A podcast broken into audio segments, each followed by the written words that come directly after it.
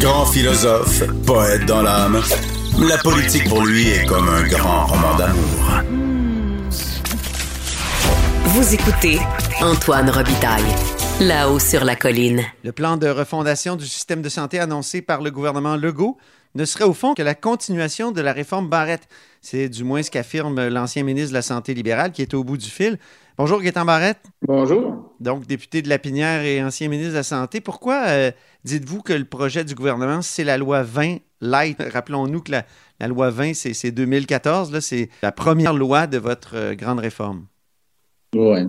Ben, je ne suis pas seul à dire ça. Hein. Il y a beaucoup de gens qui disent ça. Puis quand on regarde la commission parlementaire, même les, euh, les, groupes qui sont passés à date le disent aussi. Et on en fait un reproche, évidemment. Oui. quand on regarde, euh, quand on regarde la situation, je pense que la chose que l'on peut dire, c'est que dans le mandat de la CAC, dans les quatre dernières années, il ne s'est pas fait grand-chose en santé. Oui, bien, ils ont été pris par la pandémie. Ça, est-ce que vous leur accordez quand même? Ben, c'est-à-dire que j'accorde absolument le fait qu'il y a eu une pandémie à gérer. Ceci dit, la pandémie à gérer euh, n'empêche pas le ministère de, de fonctionner, n'empêche pas les négociations de se faire, n'empêche pas les planifications de différents projets de se faire. La meilleure démonstration de ça, c'est qu'on a négocié des conventions collectives. Euh, et les conventions collectives ont inclus des choses que nous avions mis de l'avant. Alors moi, l'argument de la pandémie, je conçois et j'accepte très bien le fait que ça a occupé le gouvernement, mais toutes les choses qui pouvaient être réalisées, qui sont de nature administrative, auraient dû être faites. Et ça n'a pas été le cas. Donc, dans un tweet euh, récemment, vous disiez que, au fond, le Trivago de la santé, là, parce que c'est ça le projet de loi 11 qui est déposé par, euh, qui, est discuté actuellement à l'Assemblée, c'est euh, finalement le rendez-vous Santé Québec que vous aviez mis en place. Euh, rendre l'offre visible, l'offre des rendez-vous, c'est aussi le rendez-vous Santé Québec qui était donc dans, votre réforme. donc, l'accès adapté, il y, a, toutes sortes de choses. Vous aviez quatre points donc, c'est là-dessus qui est le principal de la continuité? Oui, tout à fait. Le Trivago, écoutez, c'était l'essence de Rendez-vous Santé Québec. Je me souviens très bien euh, ce que j'ai dit, de ce que j'ai dit lorsque j'ai présenté Rendez-vous Santé Québec. C'était une plateforme qui permettait deux choses. Un, aux citoyens de prendre des rendez-vous, tel que proposé aujourd'hui, et deux, de fournir à l'État un outil de gestion parce que ça rendait visible l'offre de services des médecins qui, je l'ai toujours dit, euh, est sous-exploitée. On a beaucoup de médecins à temps partiel. Ça, ça permettait de le voir et après ça, d'avoir une négociation raisonnable. Je vais même vous dire quelque chose que vous ne saviez pas. Euh, moi, là, quand je regarde euh, les compagnies comme Petal ND et ainsi de suite, vous savez que quand j'ai fait Santé Québec, ces gens-là, là, je m'excuse, quand j'ai fait la loi, ces gens-là sont venus en commission parlementaire, c'était les derniers à venir, le dernier groupe. Et vous ne savez probablement pas que dans la coulisse, je les avais approchés pour faire un partenariat d'affaires. À la limite, les Et ils ont dit non, parce qu'ils ont dit non. Alors, vous comprendrez que je n'ai pas été surpris après de constater que, euh, mystérieusement, euh, avec la CAC, euh, on avait un partenariat d'affaires puis qu'il y avait on connaît la filière Charles Sirois. Oui, oui, c'est ce que le journal nous apprend là, sous la, plume de Nicolas Lachance. Je regarde ça, là, tout ce que l'on a fait est en place, était en place, avait été payé pour, était fonctionnel. Et aujourd'hui, qu'est-ce qu'il y a? On a dépensé des dizaines de millions de dollars pour faire un contrat avec une compagnie pour un produit qui est boiteux. Alors, tirez vos conclusions. Pourquoi les médecins trouvent que c'est une claque au visage que de les forcer de montrer leurs horaires? C'est parce que les médecins, essentiellement, euh, sont jaloux de leur indépendance et ils ne veulent pas avoir de contraintes. Hier, en commission parlementaire, moi, j'ai été estomaqué lorsque la présidente de la Fédération des médecins résidents, ça, c'est ceux qui vont bientôt être des médecins en pratique, c'est la dernière étape avant la pratique. Elle a reproché au gouvernement, je cite, vous allez nous forcer à faire de la prise en charge. Ben là, écoutez, c'est parce que la prise en charge, c'est ça, la pratique de médecine familiale. Là. Alors, il faut traduire de ça qu'il y a des gens qui sont jaloux de leur indépendance, de leur autonomie, et on ne prend pas en considération les besoins de la population. Moi, je dis simplement une chose. Ça fait quatre ans que la CAQ est au pouvoir. Et dans tous les aspects du système de santé, ça n'a pas bougé. Rappelez-vous, là, on devait être rendu à la capitation. C'est pas la pandémie qui a empêché la capitation. Là. rappelez aux gens que la capitation, c'est une forme de, de rémunération des, médecins. C'est vanté en campagne électorale de vouloir changer le, mode de rémunération des médecins. Hmm. Ça, c'est pas la pandémie qui a empêché de faire ça. Ils ont simplement reculé. Euh, l'histoire dont on parle ce matin, Rendez-vous Santé Québec, tout ça, ils avaient le loisir de le faire en arrivant. Là, politiquement, on était à quelques mois d'une élection, puis ça va mal. Moi, je suis très impressionné de voir qu'on soit rendu à, essentiellement un million de personnes sur le guichet d'accès. Là, ils sont un peu en panique et là, ils veulent faire quelque chose. Mais c'était tout faisable avant. Ce matin, parlons pandémie, Dr. Boileau était interviewé sur une station de radio montréalaise. On lui a posé la question si vous aviez quelques, pas des milliers, quelques centaines de lits de plus, est-ce qu'on assouplirait plus vite? La réponse a été d'un oui catégorique. Je vous rappelle que moi, j'en avais pris cet élément-là en considération et on avait budgété l'ajout de 711 lits dans la région de Montréal. Il y en a combien actuellement qui sont euh, déployés ou en voie de déploiement? Aucun. Mm-hmm. Alors, quand vous regardez le bilan santé, là, il est essentiellement nul et on prend l'excuse de la pandémie. Ben non, la pandémie n'empêchait pas de poser les gestes dont je viens de parler, par exemple. Mm-hmm. Donc, le gouvernement continue, au fond, la réforme Barrette, et vous dites que c'est light, donc il n'y a pas, je pense, l'espèce de coercition qui était dans la loi 20 que vous, vous n'aviez pas réussi à appliquer non plus, il faut dire. Euh, mais il y a des enquêtes qui ont pointé du doigt votre réforme. je pense à l'enquête de Sylvain Gagnon sur le CHSLD Eron, la protectrice du citoyen. Donc, euh, euh, je ne comprends pas comment on peut continuer une réforme qui serait à la source de problèmes qu'on a connus pendant la pandémie. Alors, la pandémie, bon, ça c'est une, je considère, dans les deux cas que vous venez de mentionner. Prenons Aaron. Oui. Aaron, c'est un CHSLD privé pour lequel les lois existantes ne donnaient pas autorité euh, aux autorités euh, gouvernementales d'agir à pied levé. C'est pas la réforme qui fait ça, c'est l'état des lieux qui était là depuis toujours. Mm-hmm. oui, ben, l'enquêteur, il parlait du problème de manque d'effectifs qui était euh, à, cause, là, ce qui était causé par la réforme Barrett. Euh, non, il n'y a pas de. Qu'est-ce qui s'est passé à Aaron? On le sait, ça a été démontré. Il y a eu une désertion parce que il y a eu, les gens ont eu peur et c'est arrivé dans plusieurs CHSLD privés et publics. Alors, dans Aaron, il y a eu un cas euh, relié à la sévérité de la pandémie, mais pas à la réforme. Aaron, ce qui s'est passé là est dramatique, inacceptable. Si enquête doit-il y avoir? C'est probablement une enquête policière, à mon sens, parce qu'il y a eu une lacune de gestion majeure. Moi, je sais à la coulisse ce qu'on a trouvé à, à Aaron. Il y a des administrateurs qui ont eux-mêmes abandonné le bateau et mis en danger des citoyens. Pour moi, c'est clair ça n'a rien à voir avec la réforme. Ben, on parle de difficultés d'organisation, de manque de, de, de, de, patrons, c'est ça? Vous, vous aviez ah, diminué le, le nombre de patrons. on revient toujours là-dessus. Euh, oui, c'est vrai, et ça, c'est une grande fausseté parce que ce n'est pas vrai. Mm-hmm. Alors, chaque CHSLD avait un, cadre qui était responsable de ce CHSLD-là localement. Aujourd'hui, ce que la CAQ a fait, il n'y a pas de patron. Il ne faut pas penser qu'il y a un patron. La CAQ a tout simplement mis un cadre supérieur plutôt qu'un cadre intermédiaire. Mais ça reste la même dynamique.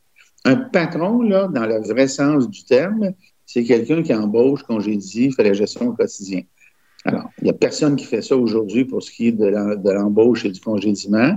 Il y a un coordonnateur qui est là aujourd'hui, qui est de, sur le plan hiérarchique, qui est d'un niveau supérieur. Mais avant, dans ma réforme, il y avait un cadre responsable de ça. Maintenant, aujourd'hui, là, je vous donne une information qui va peut-être vous, euh, vous intéresser. Il y a plus d'éclosions actuellement avec un patron de COVID dans les CHSLD qu'il y en avait au plus fort de, du début de la crise en 2020. Oui, mais on n'a pas le même, euh, le même virus, là. C'est un virus qui a muté. Attention, qui, ouais. attention. Moi, je peux vous nommer des endroits où il n'y en a pas d'éclosion parce que les mesures sont appliquées de, de protection sont appliquées à la lettre. Mhm. Alors, c'est facile de lancer ces affaires-là. C'est très, très facile. Ça fait une belle attaque. Ça fait, je ne vous dis pas que vous m'attaquez, là. Mhm. Ça fait, une, ça fait une belle excuse. Mais la réalité, là, c'est que s'il y avait eu, puis j'ai employé l'expression qui est maintenant consacrée, un patron qui n'en est pas un, cette personne-là aurait fait quoi? Elle aurait fait comme les coordonnateurs sur place. Moi, je suis allé dans mon CHSLD, dans mon comté. La pauvre coordonnatrice, avec son adjointe, sa secrétaire et ainsi de suite, pensait matin, midi et soir, mais pas la nuit, à faire des téléphones pour trouver du personnel et à faire des téléphones pour avoir de l'équipement. Mhm. Alors, mettons en, place, les, les- les- relativisons les choses et adressons-nous au vrai problème. Le Mhm. vrai problème du CHSLD, c'est qu'il y a des gens qui ont quitté, on le comprend, on, ne le critique pas, mais ça, c'était prévisible, et il n'y avait pas d'équipement. Ça, c'est un fait. D'ailleurs, je pense qu'une candidate dans Marie-Victorin qui a reproché ça à M. Legault. Oui. Oui, c'est Alors, ça. ça, c'est une réalité. Là. Madame Dorismont, elle a raison. À ce moment-là, là, rappelez-vous, rappelons-le, là, euh, M. Hollister. Oui. Euh, Mais- euh, Je- je- non, mais rappelons qu'à ce moment-là, la ministre McCann était dans votre journal, dans votre journal, euh, euh, en première page, disant qu'il fallait rationner et mettre sous clé euh, les équipements de protection, les masques et ainsi de suite. Allô? Ouais. Je, je veux revenir à l'exaspération à l'égard des médecins de famille que vous aviez, je veux dire, formulé en 2014. Moi, je me souviens de votre conférence de presse euh, sur la loi 20. Moi, j'avais écrit un euh, éditorial après. je- à ma droite. Pardon, j'ai pas entendu? Je me souviens très bien de cette conférence de presse-là. C'était au Salon Brun et puis vous étiez, euh, euh, vous étiez à la première rangée à ma droite. Oui, c'est ça.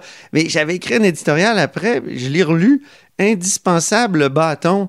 Et je, je me disais, c'est vrai qu'on a essayé. Puis là, votre démonstration était forte. Là. Vous disiez, on a essayé euh, telle affaire, on a essayé, euh, euh, c'était quoi déjà? Nous avons tenté d'augmenter le nombre de médecins, ça n'a pas marché. On a tenté de négocier des augmentations de salaire substantielles, ça n'a pas marché. On a essayé des incitatifs, ça n'a pas marché. On est rendu au bâton, donc à la coercition. Moi, j'avais dit, je suis d'accord Et- avec ça. On est écœuré, Ouais. on n'en peut plus, on veut du service, on paye des taxes, on paye des impôts. Mais est-ce que c'est applicable? Puis finalement, ma question était bonne parce que vous n'avez pas réussi à appliquer la coercition. On dirait que les médecins sont un État dans l'État. On n'arrive pas à les contraindre. On, on les forme, euh, on, on les paye très cher. euh, ils sont des faux travailleurs autonomes. Puis maudit, en bout de course, on n'a pas de service.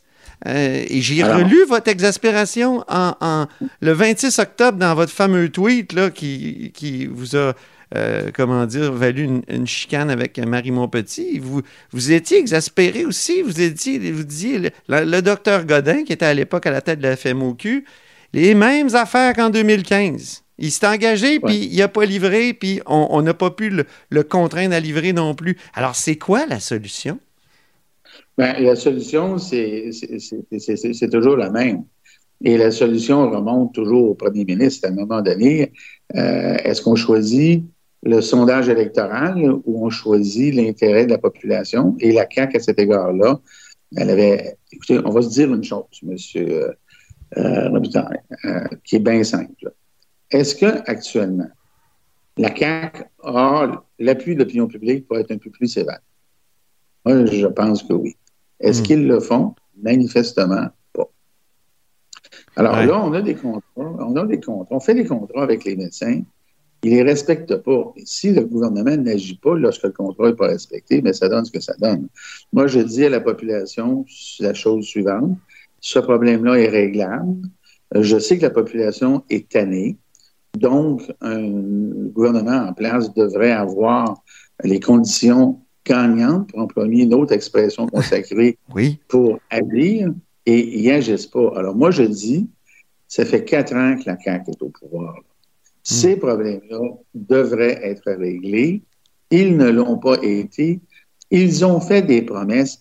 Ils avaient, écoutez, là, je ne connais pas de gouvernement qui, dans l'histoire de, de ma vie à moi, là, de, mes 65 ans, Ouais. que- qu'un un gouvernement a eu autant l'appui du public dans ce genre de choses-là, puis il n'agisse pas. Ben là, tu veux, dis, Mais le problème, est-ce que c'est pas à la base que les médecins sont des faux travailleurs autonomes? Les médecins, ce sont des travailleurs autonomes. Ce pas de faux travailleurs autonomes, mais ce sont des, ce sont des gens qui. Ben moi, moi, Euh, comme travailleur autonome, comme, comme journaliste pigiste, je l'ai été 10 ans. Si j'avais juste un client, ben le fisc, à un moment donné, me disait ça marche pas, là. Vous êtes un employé de cette entreprise-là. Or, eh, ils ont juste un client, les médecins? C'est la RAMQ? Non, ça, ça, regardez, là, le- le- le- moi, je ne suis pas un spécialiste dans les lois fiscales. Alors, vous, là, euh, opposez une vision qui est la vôtre en prenant un argument euh, fiscal. Non, mais ce sont des employés. Pourquoi on leur paie pas, on les paie pas à C'est salaire? ce ne C'est parce que ce ne sont pas des employés. Un employé, là, ça a une charge de travail, ça a des livrables, ça a un horaire, ça a des conditions établies. Alors, il n'y a pas un médecin qui a ça, là. Alors, il y a une Et c'est peut-être ce qu'il faudrait faire si on veut du service. Ou un Ah, mélange des deux, comme en Europe, où il y a des. Il y a, y a les deux, il y a privé-public, non? Ah, ça, qui est du privé et du public, c'est que je pense qu'on n'aura pas le choix d'aller là un jour parce que le système public dans lequel on vit est un système de rationnement euh, pour lequel il n'y a pas de soupape. C'est ce que les- tous les autres pays du monde ont. Ils ont un système à côté qui est un système privé. Je ne suis pas pour la privatisation, c'est pas ça que je dis. Là. Ce que je dis, c'est qu'on réalisons qu'on a un système qui est enfermé dans une boîte Mhm. qui s'appelle la loi canadienne sur la santé. Cette boîte-là exige qu'on paye des services, mais ne garantit pas le financement. Et là, le problème, il n'est pas à Québec. Oui, mais il y a eu l'arrêt Shaoli aussi. L'arrêt Shaoli disait la loi Oui, canadienne sur la santé, euh, ça n'a pas euh, euh, préséance sur la Charte des droits qui, qui veut qu'à un moment donné, on, on a, on- pour le droit à la vie, on a le droit à des services aussi. Mais vous avez raison, mais en- en- entendons-nous sur une chose.